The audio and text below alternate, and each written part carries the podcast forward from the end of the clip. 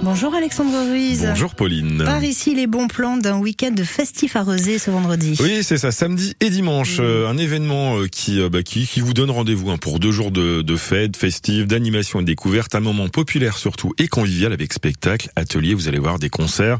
Ça se passe demain et dimanche. On creuse et organise ce festival dans sept quartiers de la ville. Alors il s'agit d'une grande première, c'est expérimental, ça devrait se dérouler tous les deux ans.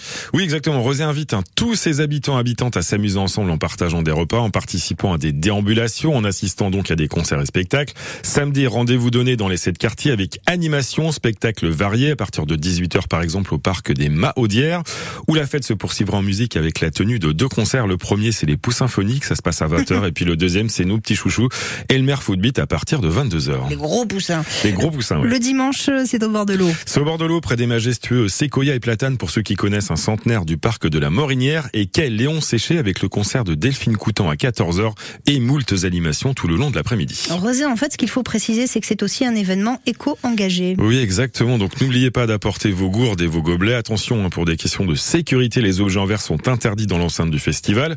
Demain, d'ailleurs, à partir de midi, tout et tous hein, dans les quartiers, car avant de participer au spectacle, il faut bien manger, s'hydrater, donc profiter des tables mises à dispo par la ville hein, pour pique-niquer en famille, entre voisins ou entre amis. Et pourquoi pas faire de nouvelles rencontres sur euh, les sept sites des animations que compte l'événement. Vous les avez Oui, j'ai répertorié. Donc euh, à Château, ça se passe sur le terrain de jeu du Balandreau. Vous avez aussi la Blordière, la Housset. On a Pont-Rousseau avec le parc de la Carterie. Aragon, ça se passera au parc de Pro. À Rezé, Hôtel de Ville, c'est au parc Saint-Lupien. Et puis enfin à Haute-Île, c'est quai de l'Échouage. Ah, pour les animations, les spectacles, il y en a pour tous les goûts. Il y en a pour tous les goûts. Je vous ai euh, focusé, comme on dit, je sais pas si on dit ça, sur un exemple précis. C'est le site de Haute-Île, quai de l'Échouage. Donc à partir de 10h demain, création d'une fresque hein, ouverte à toutes et tous avec les ateliers de Haute-Île, une fresque murale sur le thème de l'eau.